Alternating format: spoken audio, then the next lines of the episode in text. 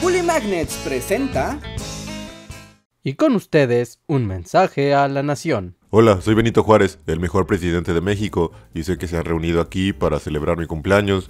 Todos quieren aplaudir mis logros, como las leyes de reforma y poner de moda las logias masonas, pero deben saber que ahí no termina todo, he sido más importante. De hecho, todo el mundo moderno me lo deben a mí, Benito Juárez, porque mis actos han afectado el destino de millones.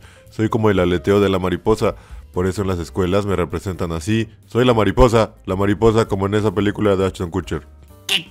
Aston Kutcher, un famoso actor entre finales de los 90 y principios de los 2000. Sé quién es Aston Kutcher, me refiero a de qué demonios está hablando Benito esta vez.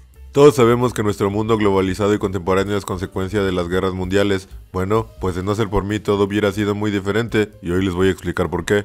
Esto es absurdo. Todos saben que yo derroté al malvado emperador Maximiliano, que a pesar de su bella barba quería oprimirnos con su colonialismo conservador, pero lo que no se acuerdan es que Maximiliano era de la familia real austriaca, y era tío de Francisco Fernando, heredero al trono que fue asesinado en 1914 y eso desató la Primera Guerra Mundial. Ergo, si Maximiliano hubiera triunfado, el imperio mexicano habría mandado ayuda a Austria. Ergo, incluso Maximiliano se habría vuelto el heredero. Ergo, los austriacos habrían ganado la Guerra Mundial. No puedes saber nada de eso, son solo especulaciones. Y decir ergo no te hace sonar más inteligente. Es la verdad, Margarita, tienes que aceptarlo. Sin mí los aliados habrían perdido la primera guerra, porque además el imperio austriaco habría atacado a Estados Unidos. Es el poder de las mariposas, Margarita. El aleteo, el aleteo. Bzz. Ese sonido de abeja, no de mariposa. Y eso no es todo, amigos. Yo también fui clave para que pasara la Segunda Guerra.